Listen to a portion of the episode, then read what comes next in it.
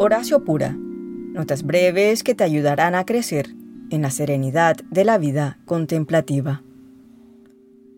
Salmo de la campana de la libertad. Oración de Ed Hayes. Escucha, Señor, el sonido de mi campana de libertad. Junto con mi oración, que resuena mi propia declaración de la independencia. La libertad que busco de todo lo que ahora me esclaviza. A muchos nos parece que perseverar en la meditación cristiana nos hace más conscientes de nuestro quebrantamiento.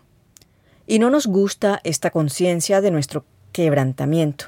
San Pablo grita, ¿quién podrá librarme de este cuerpo que me lleva a la muerte?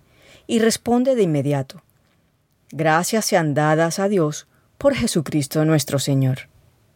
Es por eso por lo que nunca debemos perder la fe en la resurrección de Jesús Jesús vivo y con nosotros es quien se ha llevado todo nuestro quebrantamiento. Como escribió Isaías, hemos sido sanados por sus heridas. En realidad no solo somos curados por la psicología, hemos sido curados por el amor que Dios tiene por nosotros, no importa cuál sea nuestro estado psicológico.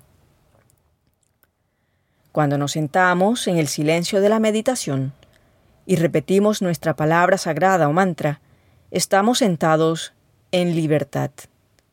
Por media hora o cualquier pequeño momento de silencio, somos libres de todas nuestras preocupaciones. Estamos entrando en la libertad del Señor resucitado. Y también estamos permitiendo que Dios haga lo que Dios quiere en nuestros corazones.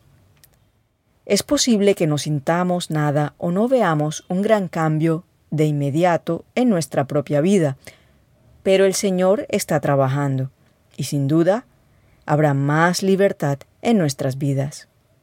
Por la libertad, Cristo nos ha hecho libres.